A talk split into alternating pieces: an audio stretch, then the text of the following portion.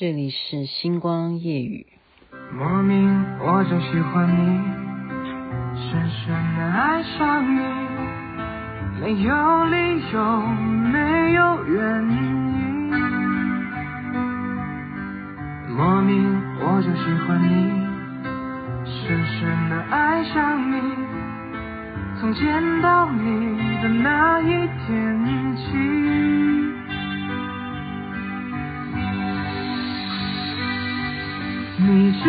我在等你吗？你如果真的在乎我，又怎会让无尽的夜陪我度过？你知道我在等你吗？你如果真的在乎我，又怎会让我画的手在风中颤抖？你们觉得现在翻唱？以前的歌曲都非常好听啊，这以前是张洪量所演唱的，你知道我在等你吗？现在被年轻人唱也是相当的好听。您现在收听的是星光夜雨徐雅琪。嗯，我们看电影有一些预告，看到 Tom Cruise，Tom Cruise 好多电影因为疫情的关系没有办法上映，像是不可能的任务 Mission Possible） 已经到 Seven 了。已经到第七了，到现在因为疫情还没有上映。可是据说另外一部《Top Gun》《Top Gun Two》快要上映了，据说吗？我不知道，啊去查一下。今天就先拿这个《Top Gun》来谈一谈吧。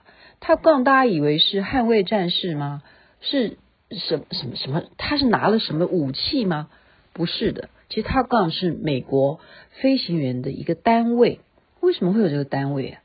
因为当时越战的时候，美军呢飞到越南这边要打越南的飞机，这些军官啊、飞官啊，竟然都会被越共，那时候是越共嘛，没错，越南的飞机打败，竟然美国飞机会输给越南飞机，就是他们去的话回不来，好回不来的，所以他们怎么办？就要重新训练，所以成立了这个单位，叫做 Top Gun。电影里头他们是描写什么？大家如果有看这部电影的话，回忆一下吧。就是怎么样？Top Gun 的作用是要重新的来刻意的练习，这就是雅琪妹妹今天要跟您介绍的书啦。这部书名啊，这本书叫做《刻意练习》，啊，也是美国的心理学家写的。Top Gun 这个例子呢，就是刻意的，我重新把你们召集起来，我们要找一个魔鬼训练官，然后要怎么让你们自己打自己人，就分组，假装你是敌军，然后我们是美国这边，你是越南军，我们怎么样在空中飞来飞去，然后我要怎么躲避你的攻击，所以这样子的训练是等于是分组，分成你是敌人，我是我方。所以电影情节当中，真正在这个训练的过程当中，Tom Cruise 的啊好朋友就是训练中就身亡，因为你就很弱了，就是这样子，很残酷的，就是直接在训练当中拼个你死我活，就好比说游戏与游戏，好，这部韩剧为什么会受欢迎？就是当你真正的知道说这不是开玩笑的，你没有在跟我假装。你就是敌人，我一定要消灭你。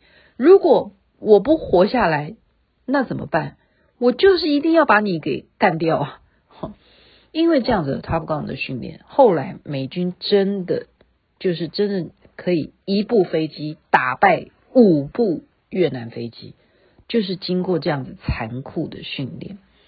所以从这样子的一个例子当中。这个作者就是这样子来开启的，要让我们重新正视这个事情，就是刻意练习有多么多么的重要。好，再举例另外一个，就是例如莫扎特，你认为说他是天才吗？好，作者说不是的，他其实也是源自于他的父亲。本来莫扎特的父亲就是一个音乐家，他非常会作词作曲啊，作曲了哈。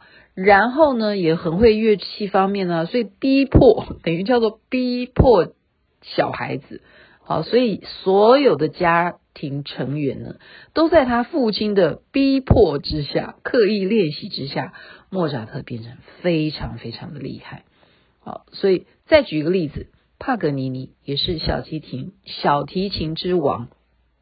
他在一次演奏当中，哈，演奏会的一个场合呢，竟然他可以把他的啊断了弦呢，拉小提琴拉到一半，竟然断了一根弦，还可以再用其他的弦继续的拉，还是非常好听。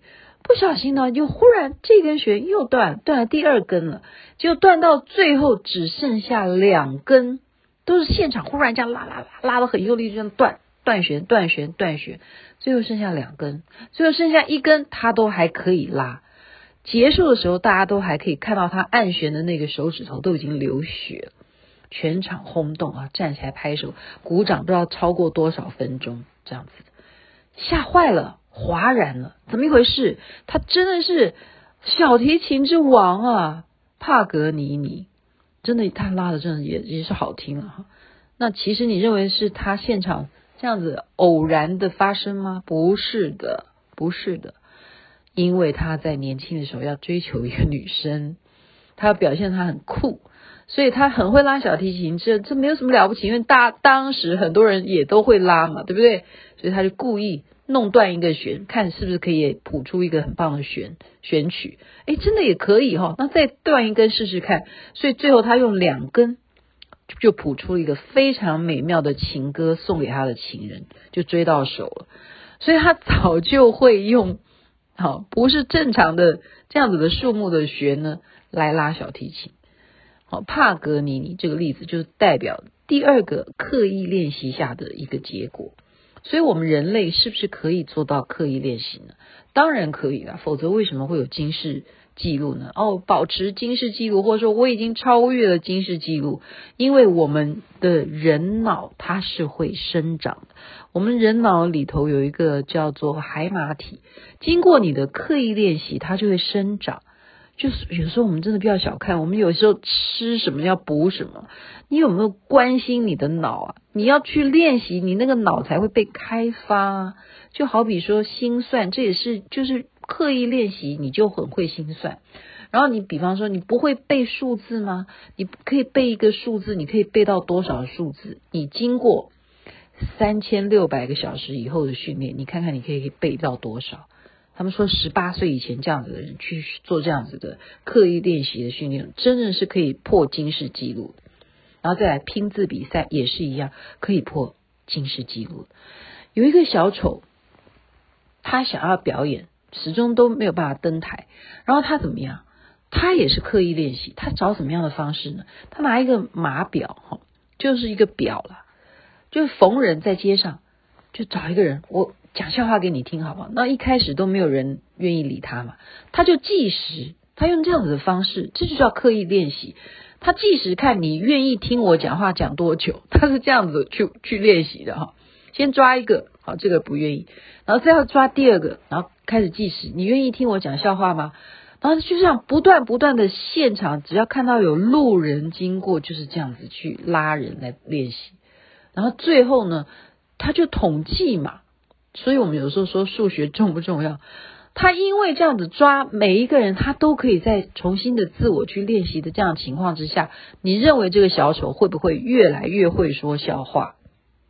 就是啊，后来他就因为这样子一直在抓人，然后他一个工具就叫做码表，来看我到底最成功的最长的时间是多长，然后在这无形当中，他就越来越会表演，这也是刻意练习的成绩。我们接下来今天讲就是刻意练习之下，我们会有一些什么样的状况？因为我们开始有这个目标，我们开始做刻意练习的时候，会遇到一种瓶颈，就是忽然会停滞了。也就是我们好像很厉害，也许啊，其实记录是我必须要背到几万字，可是我其实到了就差那么一点点，我背不到那个数字，停滞下来，然后你就会责怪自己，是不是意志力不够？作者认为说没有这回事，其实是来自于什么？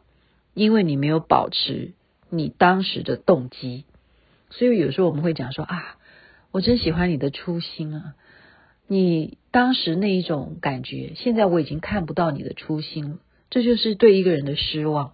赶快，赶快，赶快去找回当时的那个动机，你为什么要做这个努力？你为什么要做这个练习？你找回当时的这个动机，然后保持这个动机，你一定经过这样子的刻意练习，还是可以达成你当时要设定的目标。好，这就是作者一再的强调，你的目标，而且不要被你认为你是不是丧失了意志力。他说没有丧失意志力这回事，没有的，没有的，没有的。然后再来是什么呢？再来就是要你什么？要组织自己的俱乐部，这很奇怪吧？这还真是我们现在蛮流行的。我们抓一些人说，哎，我们来拉个群组呗。他说这件事情非常好，富兰克林那时候就流行这样的事。富兰克林规定他的好朋友来，我们一个礼拜一定要聚会几次哈，然后还要怎么样？规定一件事情是，所有我这些好朋友，你们一定要在现场告诉其他的人，你这一阵子你学了什么新知识？这是不是非常有意义？聚会之外，你除了吃吃喝喝。你还会告诉别人你有什么新发现？就好比今天我们的聚会啊，像刚刚大家看到我很自恋，又在那边唱歌跳舞什么的，我觉得非常的 surprise 啊！认识了新朋友，叫黄浩德，他送给我们大家礼物，这个礼物是条码，这是他设计的，而且是我们真正拿 LINE 可以去扫这个条码，然后这个扫完之后就会出现一个给我们的一个啊一句建议。一个字，结果我拿到的好灵验哦！我拿到的是创造力的，有创造力的，就是我要在这方面更加的努力的。真的，我每天都在创造星光夜语。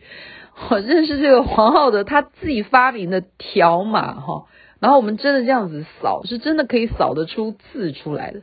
所以这时代真的是不一样啊！以前我们哪有这些事情？这就是因为刚刚讲的。聚会，你有这样子的聚会，就会认识新的朋友，然后借由认识新的朋友，他又会提供他的新发明、他的新知识、他的领域，所以这重不重要？刻意练习之下，现在记住了目标以及保持动机，再来就是，请你一定要参加聚会。而且规定聚会的时候一定要提供新发现，就把今天刻意练习这本书介绍给大家，祝福大家周末假期愉快，身体健康，最是幸福。这边该睡觉了，晚安；那边早安，太阳早就出来了。深深的爱上你，没有理由，没有缘。莫名我就喜欢你，深深的爱上你，从见到你的那一天起。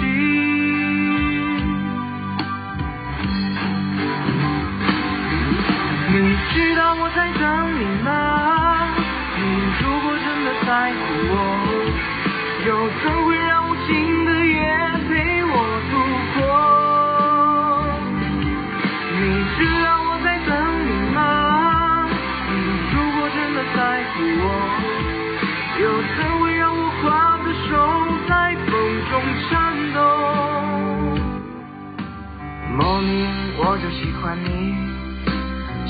真的爱上你，在黑夜里。